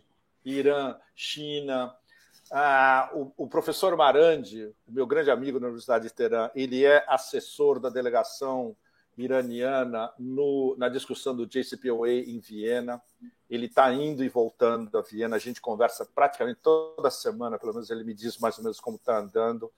Ele não está muito otimista de que ainda é possível um acordo, porque ele, ele fala claramente o que, o que, que os europeus dizem para os iranianos. Vocês sabem que em Viena os americanos não falam diretamente com os iranianos, eles falam via o, o chamado, o, os chamados EU3, os três europeus que conversam, que assinaram o JCPOA e que conversam com os iranianos. Caíram quase todas as sanções. O problema são as sanções que estão submetidas ao Congresso americano, e essas não vão cair. Os iranianos já falaram: ou cai todas as sanções, ou a gente não assina nada. Quer dizer, a gente não reassina nada. É, na verdade, esse é o ponto, né? Tem que voltar ao estágio é anterior, né? Tem que voltar ao estágio. Ao... Exatamente, Leonardo. Você tem que voltar ao estágio de da conclusão do JCPOA em 2015, como ele foi assinado e como ele foi ratificado pela, pelas Nações Unidas. Os iranianos têm toda a razão nisso. Quem quebrou todo o mecanismo foram os americanos. E ele, eles agora querem reconstituir, ditando as regras da reconstituição e, na verdade, querendo fazer um JCPOA 2. Que os iranianos, desde o começo, ainda mais agora com essa administração que é muito mais hardcore do que nos tempos do Zarif, os Arif, Arif sentava com o John Kerry, eles iam beber juntos, conversavam, etc. Eles criaram, inclusive, uma, uma relação próxima entre os dois. Agora é outra história, agora é um negócio strictly business. Olha, Pepe, só para a gente ter tempo aqui, uh, para a gente atender a todos aqui, muita gente se manifestando, o, o Alan te felicitando, o Vinícius Boechat dizendo que o documentário do Oliver Stone sobre o Maidan é ótimo. É excelente. É, Sim. A Flávia perguntando se a Rússia tem como resistir às sanções que o Império poderia aplicar. Acho que o Pepe já respondeu a respeito disso. São impermeáveis. Mar... É, Marcos, exatamente. Marcos Aristide dizendo: olha, mesmo com o estilo metralhadora do Pepe, Pepe é essencial para entender a crise profunda do Ocidente. Comentário muito interessante aqui do Avel Alencar, né, dizendo assim: a China possui a maior população do mundo, a Rússia o maior território, os Estados Unidos a tecnologia. No dia em que o país tiver os três elementos juntos, dominará o mundo. A parceria russo-chinesa tem os três. Tem, e o Pedro Vivas. E a, China tem tecnologia também. E os russos Exato. têm a tecnologia militar, que ninguém tem. Exatamente. Ninguém, só eles. E o Pedro Vivas te pergunta uma coisa muito interessante, porque está se falando muito sobre nazismo no Brasil. É, ele, não sei se você já estudou esse tema aqui, Pepe, é o seguinte: o que são os ucronazes? São os Azovs? Qual a relação desse, desses ucronazes com os rebeldes de Donetsk e Luhansk? Quem são não, esses rebeldes? Não, é Infiltração nazista na Ucrânia. Sim, a, a, a, resposta mais simples a essa pergunta é: os ucronazes eles são herdeiros dos, dos ucranianos que combateram ao lado dos nazistas na época da invasão da União Soviética. É o, é o que nós, entre nós, chamamos de Bandeira Stan. Bandeira Stan porque eles são descendentes do Steven Bandeira, que era o grande ucronazi na época da Segunda Guerra Mundial.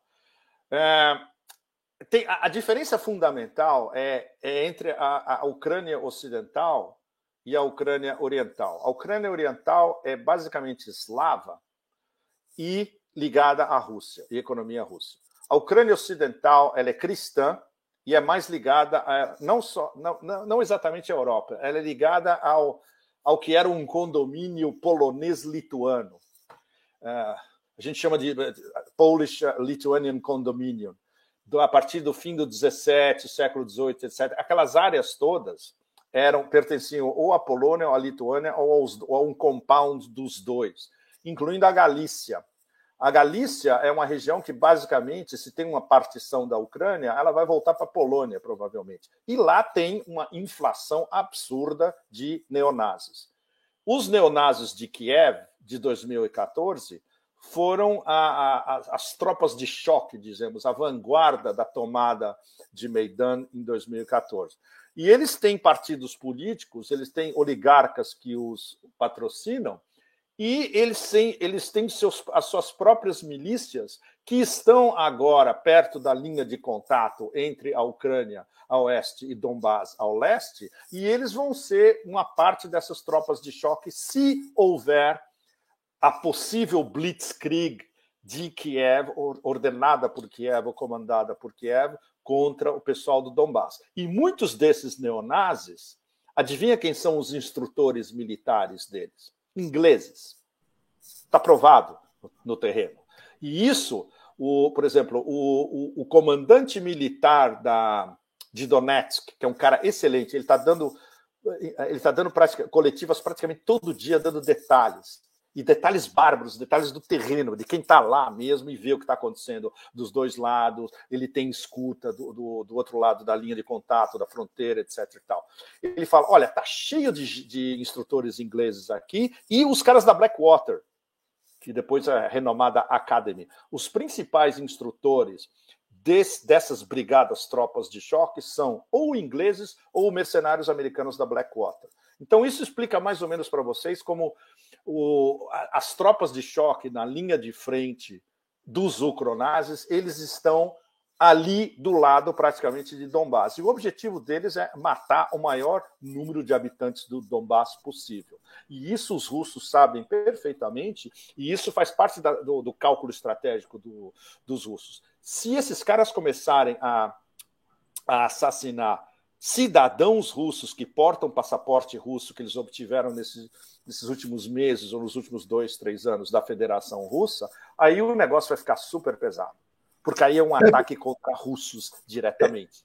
Diga. Tem, tem, tem vários pontos que foram colocados aqui que você já respondeu, mas eu vou só repassar Sim. aqui para saudar a comunidade. A Bárbara está dizendo: ó, Pepe Lindão, Vinícius Boechat, shows ligou para Merkel e a Merkel não atende. Pedro Vivas o Cronazes, a gente falou. É, o Daniel Lima falou: Pepe, fale sobre como os Estados Unidos se referem ao Nord Stream como se fosse pertencente aos Estados Unidos, não à Alemanha. Exatamente. Dizendo que o verdadeiro Chihuahua é a Alemanha e o Pepe falou que, na verdade, a Alemanha está no. Corretíssimo. A gente deu o exemplo do que aconteceu na coletiva do Biden com o Scholz. Né? Exatamente, você chamou de protozoários ali. A Neide está nos apoiando, o Ru.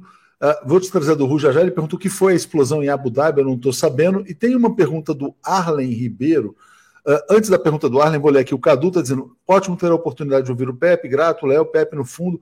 Quem está de fora da Eurásia são os Estados Unidos. Eles é que precisam claro. ocupar territórios para sobreviver. Né? A do João Kerber foi sobre a guerra na Europa, a gente respondeu. E o Arlen pergunta aqui, é muito interessante, como você veio, Pepe, da cena cultural antes de ir para análise geopolítica, ele pergunta se o soft power estadunidense está em baixa, inclusive na música. E se existe hoje uma cena oriental no campo da cultura, da música, do cinema, capaz de influenciar o mundo, né? de criar soft power também a partir da Eurásia, ou estamos muito longe disso? Ainda está ainda tá longe. O, o, o, o que está chegando mais próximo é K-pop. K-pop sul-coreano, que é um fenômeno global. Exatamente. Mas é muito limitado, né? E musicalmente a qualidade é.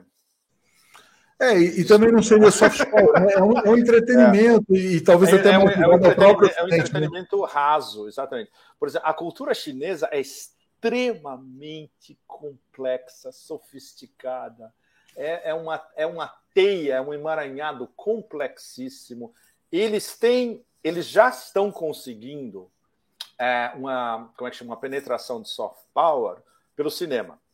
Ou seja, você vê grandes épicos de guerra, ou inclusive falando da história recente chinesa, ex, excelente qualidade. Eles têm uma, eles têm uma, uma oportunidade de, do cinema chinês, a la Zhang Yimou, penetrar cada vez mais no Ocidente.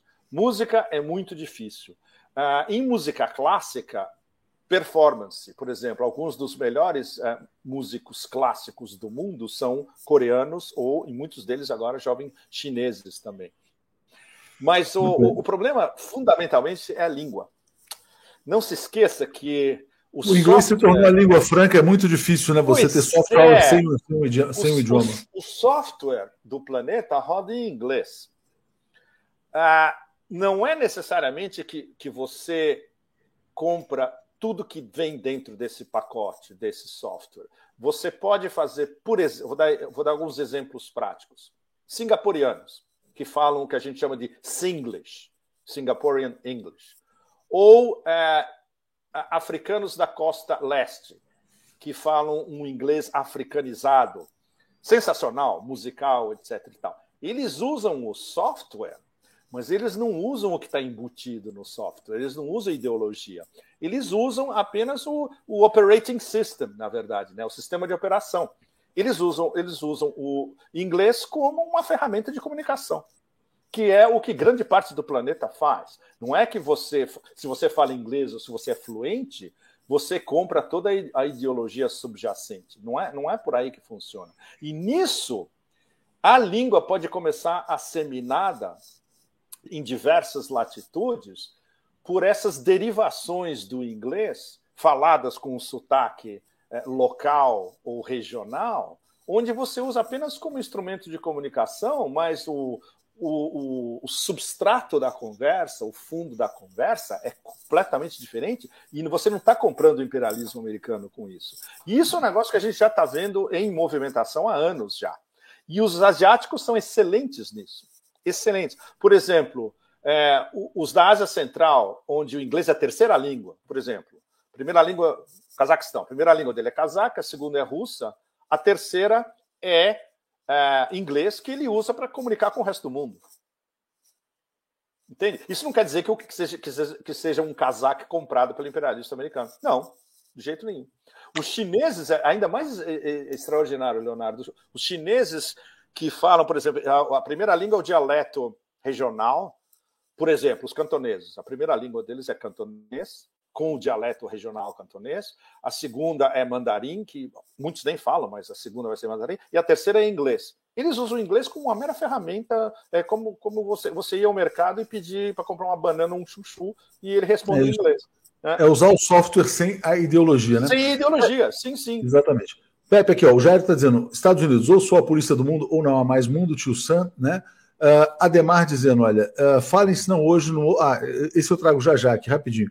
O Jairo dizendo que no Brasil, desde 2013, houve início a estratégia BRI, Brazilian Ruins Initiative, quer dizer, a iniciativa para arruinar. Nossa, que bárbaro isso! Pergunta para ele se eu posso usar e eu dou o crédito para ele. Pode usar. Brazilian Ruins Initiative. Exatamente, exatamente. O Dimitruk está perguntando se há a possibilidade aqui da Europa abandonar os americanos diante do estrago não, que eles estão causando não, na Europa. Não, isso, isso, isso, é um negócio que é, é de chorar. Não é conseguem algo... se libertar. Não, Leonardo, é algo que eu, que eu converso com alguns dos meus amigos próximos, inclusive o, os alemães, intelectuais alemães, completamente marginalizados pela narrativa oficial, né? Na França é muito difícil ter uma conversa como essa, está todo mundo completamente bloqueado. E na Itália, a maior parte dos meus amigos italianos dá para a gente conversar sobre isso, e o, e o, e o diagnóstico é extremamente pessimista, porque a colonização do subconsciente desde 1945, ou seja, a geração de todos nós, né, os primeiros baby boomers, no meu caso, a segunda geração dos baby boomers e daí para frente, é brutal. É absolutamente brutal. É a colonização absoluta. E na mídia, né? O, o, o equivalente europeu do Missimat, né? Na verdade, não tem um complexo industrial militar na Europa. Alguns países apenas têm. A Inglaterra tem um pequeno, a França tem um pequeno, a Alemanha não tem absolutamente nada, a Itália é ocupada, etc. A Espanha não, não apita nada. Uh, mas uh, nos think tanks, especialmente, são quase todos controlados por atlanticistas. E na mídia, que é totalmente controlada pelos atlanticistas, é impossível ter um debate de fundo. Um debate que a gente está tendo aqui, aqui, agora, por exemplo, é absolutamente impossível na Europa, a não ser justamente em canais equivalentes ao 247. Muito alternativa. Exatamente, exatamente. O Cadu Pepe, ele te pergunta se a motivação desse mismatch ou do deep state, quer dizer, é continuar a Segunda Guerra que gera dinheiro, destrói só outros países é manter essa máquina de guerra em permanente, vamos manter dizer assim. Manter a máquina de guerra permanente. É, é, muito bem colocado. O problema é o seguinte: depois do debacle no Afeganistão e do fato que eles estão sendo praticamente expulsados do, expulsos, desculpe, do Iraque agora, é a prova de que ah, eles não têm mais onde pilhar. Não só pela revolta interna, no caso do Afeganistão com os talibãs, no Iraque as milícias da People, People Mobilization units, né, as milícias de mobilização popular apoiadas pelo Ayatollah Sistani, etc. E tal, que estão forçando a barra para os americanos saírem de vez do Iraque, etc. E tal. Na Síria, onde o, a, o exército sírio conseguiu se reconstituir, estava praticamente destruído há, há 10 anos, 8 anos atrás, e aos poucos conseguiu uh, vencer a guerra contra o terrorismo e encurralar os terroristas, os jihadistas, Salaf Jihadis, Jabhat al-Nusra, Al-Qaeda na Síria, todo esse lixo todo, só em Idlib, praticamente. E, uh, e o debate do, do, do Afeganistão, os americanos não têm mais territórios livres para invadir, bombardear e pilhar à vontade. Para dar uma ideia para vocês do desespero, a, aquela nesguinha do nordeste da Síria, onde eles têm acho que 4 mil tropas americanas no momento, no máximo, mais equipados até os dentes, e que fazem uma, uma, uma linha de ida e volta pelo deserto, é, abastecidas do Iraque, onde eles estão roubando o petróleo da Síria, eles não abandonam isso, eles não vão abandonar isso de jeito nenhum, a menos que você jogue uma literalmente uma, uma bomba de nêutrons e, e, os, e os com uma bomba de nêutrons. Eles, eles se apegam a uma, uma migalha como essa, que é de roubar petróleo de uma nação soberana, uma ocupação de território de uma nação soberana, para dizer que eles têm uma presença é, nessa área Síria-Iraque, que onde até algum tempo atrás eles eram soberanos. Vocês lembram? Vocês lembram dos anos 2000? Vocês lembram do começo dos anos 2010? Os americanos eram soberanos nessa área. Hoje eles foram expulsos, estão sendo paulatinamente expulsos e em breve vão estar totalmente expulsos dessa área. Então, o, o, o desespero de, dessa contração de territórios a pilhar é, é cada vez mais gráfica para eles. Na África, por exemplo, eles estão sendo expulsos pelos deals de desenvolvimento sustentável da China com mais de 35, 38, quase 40 países africanos diferentes. Na que América nova... do Sul, que é muito mais complicado, né, Leonardo? É, não, mas então, sobre a América do Sul, é que agora pois tem duas é. questões bem interessantes e tem essa entrada da Argentina que você já, já falou a respeito. O Flávio pergunta o seguinte: quer dizer, olha, a China, na verdade, tomou uma posição contrária à expansão da OTAN e os Estados Unidos disseram: ah, vocês também podem sofrer sanções. Isso é preocupante ou não? A China não está nem aí. Deixa eu só pegar outra pergunta sobre a infraestrutura que tem a ver com China também, do Ademar Júnior. Falem, se não hoje, em outro programa, sobre a importância da estrada de ferro transoceânica, transoceânica que ligaria o Rio de Janeiro a Lima, no Peru, cortando cinco importantes estados do Brasil. Se houvesse é, essa. Eu, eu, eu queria perguntar isso para você, Leonardo. Em que pé está essa história? Não, isso, isso, isso teria acontecido se não tivesse havido golpe de Estado no se Brasil. Se não tivesse um havido um golpe, exatamente. Então está completamente estacionado no momento. É, pode voltar se houver de fato uma retomada com, da soberania. Com o, Lula, com o Lula voltaria, né? Agora, imagina você ter um projeto de interconexão, né? Rio de Janeiro a Lima, no Peru, não, a América do Sul. É, exatamente, Atlântico Pacífico. Claro. Seria talvez um dos grandes projetos aí da chamada Rota Seda, né? é, comparado com essa, o, o, o, o, túnel de Istambul que o, que o Erdogan quer construir aqui é um brinquedo de criança, né? Exatamente. E esse então, sim é um game changer. É você unir o Atlântico e o Pacífico na América do Sul, que é a coisa que os, os países coloniais e os Estados Unidos nunca permitiram. É um projeto de integração econômica. E isso faz. Mas isso é a cara das rotas da seda.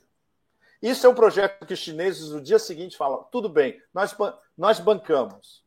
Vocês nos dão a, a, a, infraestrutura, a infraestrutura básica, a gente constrói. Como eles construíram, por exemplo, um gasoduto do Turkmenistão até o Xinjiang.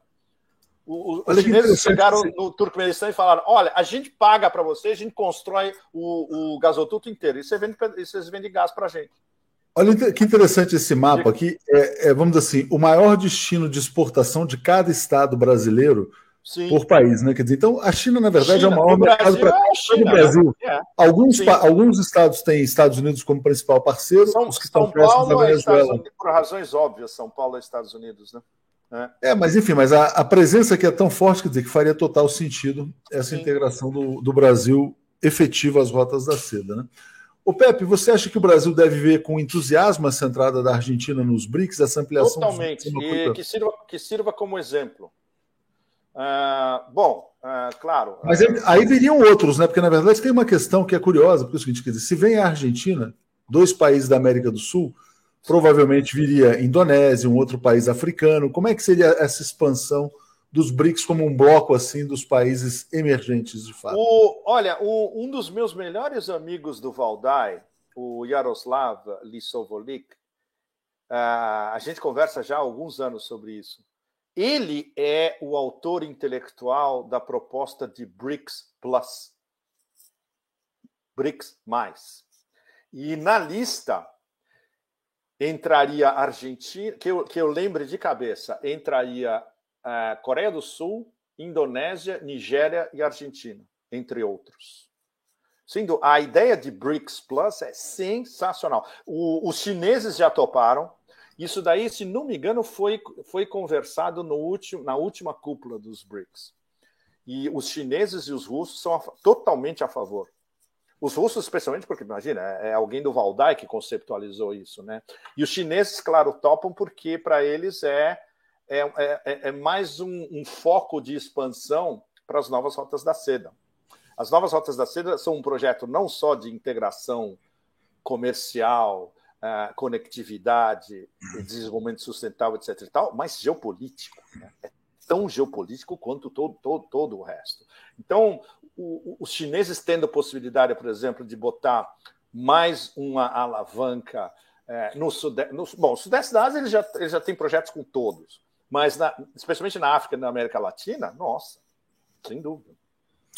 Pepe, você vê o Brasil hoje numa condição melhor para sair dessa encalacrada, não? Porque, assim, quer dizer, a gente está vivendo, a gente até falou sobre isso no comecinho, quer dizer, uma fragilização imperial, o avanço do mundo multipolar, essa aliança, aliança com poder magnético, né, por exemplo, atraindo a Argentina, que está aqui do lado, é, o, a fragilização do próprio governo Biden nos Estados Unidos, Será que. E, e, assim, quer dizer, e uma, uma impossibilidade de que o Lula seja derrotado dentro de um jogo minimamente democrático. Hum. E não dá para repetir, vamos dizer assim, a, as peças do jogo passado que hum. foram a fraude judicial. Não dá para fazer uma fraude judicial novamente se ela já foi feita quatro anos atrás. É, e as pessoas se preocupam hoje muito com a questão da segurança dele, na verdade. Segurança, segurança física sim, sim, pessoal, sim. porque de fato, quer dizer, a, a, a saída do, a, do Brasil passa pelo ex-presidente Lula e, dentro das regras minimamente respeitadas, é impossível que ele perca uma eleição. É, e aí ele pode eventualmente assumir, ele está fazendo uma, buscando uma coalizão centrista, ampla, inclusive ganhando apoio dos setores do chamado mercado financeiro. É, será o que já dá é o, que ele, o problema é o que ele está prometendo de volta, Leonardo. É, pois é, mas temos, temos ai, luz ai, no ai. fim do túnel, Pepe? Temos, há luz no fim do túnel para o Brasil ou, ou você está muito distante para avaliar?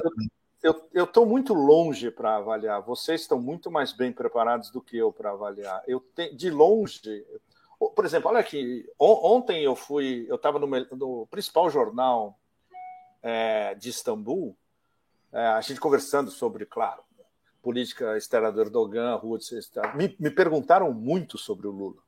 O Lula tem um enorme perfil aqui, enorme respeito.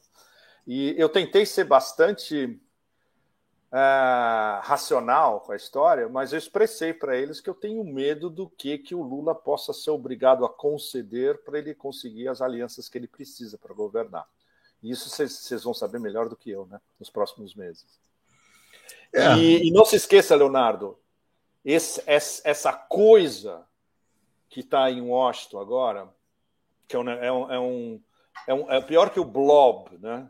é, é aquela bolha assassina, tóxica que, que governa os Estados Unidos hoje, eles vão perder as, os midterms, né? eles vão perder as próximas eleições no final, em novembro, né? As eleições de midterm, eles vão ficar ainda mais perigosos. E isso inclui não querer perder a atual colônia brasileira. E aí eles vão, eles vão até o fim. Pra, não se esqueçam nunca. Imagina, quem sou eu para lembrar para vocês o óbvio? O golpe contra Dilma e todo, tudo que se organizou contra o Lula veio explicitamente autorizado por Obama Biden. Tudo, tudo. Foi uma operação do Deep State, como vocês sabem melhor do que ninguém, mas a autorização é, digamos, formal, expressa na política institucional veio de Obama Biden 1 e Obama Biden 2. Não se esqueçam nunca disso. São os mesmos players. E são os mesmos players que vão estar ainda mais acuados justamente no fim do ano, que vai, onde vai coincidir a eleição brasileira com a eleição dos midterms dos Estados Unidos. Nunca descontem que esse, essas são é, é inegociável com essa gente. É, inego... é inegociável. Nesse sentido, Pepe, é até bom que o parece Bolsonaro. Que o Celso, parece que o Celso Amorim é muito amigo do Tony Blinken, né? Como, é, conhece, como, mas. Como, como, dizem os argentinos, horror. É, horror, horror, horror. É, tinha um, aquela personagem lá no, no Jô Soares que falava americano é tão bonzinho, né? Era mais ou menos assim. Era uma atriz brasileira. Ah, é? Era alguém que falava americano é tão tinha, bonzinho? É, tinha, era, era uma personagem. Ó, oh, o Jair está dizendo que você pode usar o BRI à vontade, Brazilian Ruins Initiative. Ah, vou usar. Ótimo. Me dá o nome dele para poder citar. Olha. Jair, o esposo está dizendo que vai ser, fica honrado em ser citado por você. E o Itamar pergunta assim: Pepe, como é que você vê a Venezuela nesse contexto? A Venezuela é um caso de resistência inacreditável. É um caso né? de resistência ina... Não, inacreditável. A Inglaterra sequestra o ouro da Venezuela, eles ficam lá insistindo nessa coisa de Guaidó e eles estão aí firmes e fortes. Olha, né? eu não acompanho a Venezuela por falta de tempo. Vocês devem acompanhar. O meu amigo Benjamin Norton, que estava no Grey Zone até há pouco, ele mora na Nicarágua. O Ben, o ben acompanha a Venezuela há anos, muito próximo. Eu acho que devem traduzir uh, coisas dele no Brasil também. Mas vocês têm ótimos analistas de Venezuela aí, né? Imagino. Muitos, muitos. Inclusive é. ontem a Aline Piva estava aqui, um pessoal muito bom, sempre acompanhando. Pepe, estamos chegando perto do fim aqui, já estamos aqui há uma hora e 45 minutos nessa pois live. Pois é, não tive tempo de falar da Turquia, mas a gente pode falar Falemos da, da Turquia, vez. Não. Eu, eu, não, não, mas, mas vamos...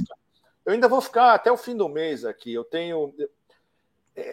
Está é, sendo uma, uma, uma temporada sensacional, porque eu estou podendo falar com um largo espectro e entrando fundo em duas questões fundamentais. É, o que, que é o neo-otomanismo conduzido pelo Erdogan E algo que, eu, que a semana que vem eu vou ter mais detalhes quando eu tiver um encontro formal com eles. O que, que significa essa expansão da Turquia desde o Cáucaso até a Ásia Central, quase chegando no Xinjiang, na verdade? Hoje, hoje, hoje um, um, um dos é, of, officials da, da organização do, dos Estados Túrquicos ele me disse um negócio muito interessante. Olha, a gente não vai querer intervir no Xinjiang, porque é uma região da China. A nossa organização é de estados. Isso eu achei um negócio super importante, porque criou-se já uma paranoia de que os, os turcos vão começar a criar problemas com a China no Xinjiang, por causa dos uigures. Não.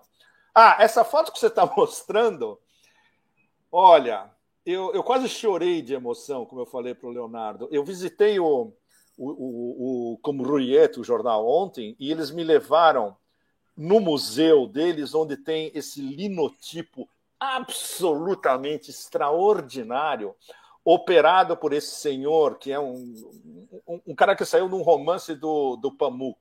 Né? Sensacional. E, e, ele operou o linotipo para mim. E eu, eu, quase chorei de emoção vendo uma das máquinas mais bonitas da, da história da impressão funcionando ainda. Mas é, é sensacional. E esse jornal é um negócio super sério, Leonardo. É um, é um dos jornais mais reputados da Eurásia inteira. É um jornal kemalista. Ele foi, fundar, ele foi fundado antes do, do, do Ataturk proclamar a, a nova Turquia, inclusive. É um negócio, foi um negócio muito, muito, muito legal. Eu tive uma conversa com, com os editorialistas, os analistas, foi muito legal. E nessa conversa eles me perguntaram muito sobre o Lula. Muito importante. Bom, Lula está aí em primeiro lugar, esperança de renascimento do Brasil. E teve um Sim. fato interessante também, Pepe. Um líder do SPD, do Partido uh, Social Democrata Alemão, falou o seguinte: olha, a Alemanha conta muito com a vitória do Lula porque a Alemanha está nessa condição que você falou de chihuahua, né? Que, que algumas pessoas. De acéfalo, né? Um chihuahua acéfalo, né? É, exatamente. E às vezes a gente tem a impressão de que a Europa até gostaria, alguns países europeus, de terem um Brasil que possa voltar a ser um ator na cena internacional. Claro. o Lula, embora o Brasil seja, seja, um país desarmado, sem defesa, o Lula tem um peso né, como liderança claro. internacional. Como claro. é que você vê no caso dele uh, essa eventual volta que vai ter um componente heróico, né? é, pouco comparável na história da humanidade, do cara que é preso, quase destruído, aniquilado e volta de maneira triunfal.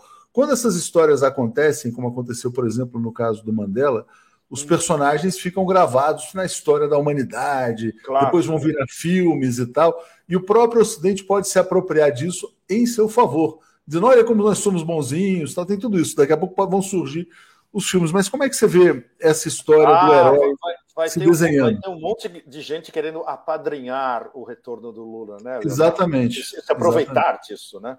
É, líderes políticos de todos os matizes, né? Vão, vão se aproveitar disso. Talvez até o Biden queira, né? De alguma maneira. Né? Até Bom, o Biden, é, seja mais uh, difícil. Você diz o, os que estão na escuta, os que estão mandando o recado é, na escuta, né? uh, não, eu acho que não, porque esses são os que provocaram uh, uh, o desastre anterior do, na vida do Lula. Né? Não, não. E, esse, e, essa gente não tem. É um agente tipo Hillary Clinton, que vai num, num programa de TV referindo-se ao, ao Gaddafi. Chegamos, vimos e vencemos. É, mas um cara como Bill Clinton gostaria, faria isso, talvez. O Bill Clinton o, é tão. Sim, o Bill. mas o Bill Clinton também. O Bill Clinton está nos, ester, tá nos estertores. É. Né? Não, ele, se, ele, tivesse ele ativo, tá, vamos dizer assim. Se fosse... Pois é, ele, ele não está mais ativo, inclusive intelectualmente, mas no, no, no seu auge, certamente. E ele iria se aproveitar e falar: ah, não, Lula, paladino da democracia, como os nossos americanos. Tá, sem dúvida nenhuma, ele ia recuperar essa história. Sem dúvida. O Cadu te pergunta aqui, para a gente fechar: o Brasil ainda tem soft power? Ainda existe algum, algum vamos dizer assim, alguma, algum, sobrou alguma coisa de imagem positiva em relação ao Brasil, brasileiros? Eu acho que só, eu acho que só, não sobrou nada. Acho que só no futebol.